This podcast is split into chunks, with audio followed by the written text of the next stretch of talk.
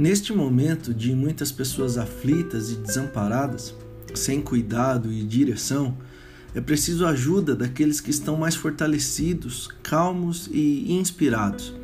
Não é fácil manter o equilíbrio neste momento. Tudo é muito novo, tantas informações que não temos nem tempo para processar. Isolamento social saiu da normalidade para todos. Assim, precisamos urgentemente nos reorganizar. Duas coisas precisam ser analisadas. A primeira, no isolamento social, você pode escolher ficar com a solidão ou a solitude. A solidão pode gerar muito sofrimento, mas a solitude vai gerar muita alegria.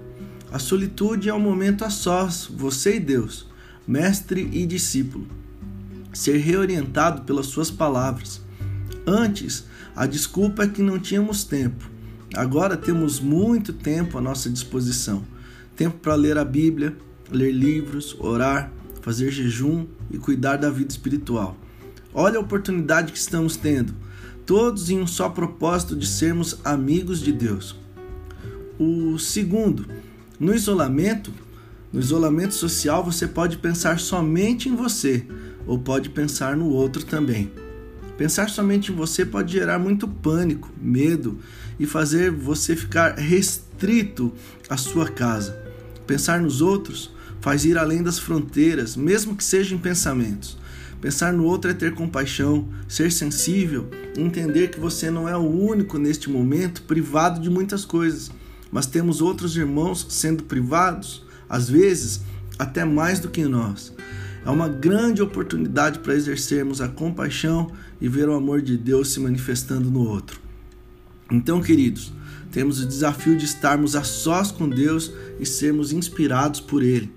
Temos o desafio de nos reinventarmos em nossas casas com aqueles que merecem muito a nossa atenção.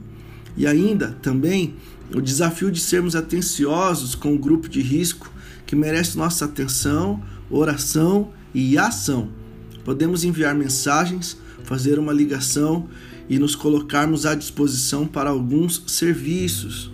Enfim, na crise, temos oportunidade de manifestar a glória de Deus em nós e através de nós, sendo agentes de paz no reino de Deus.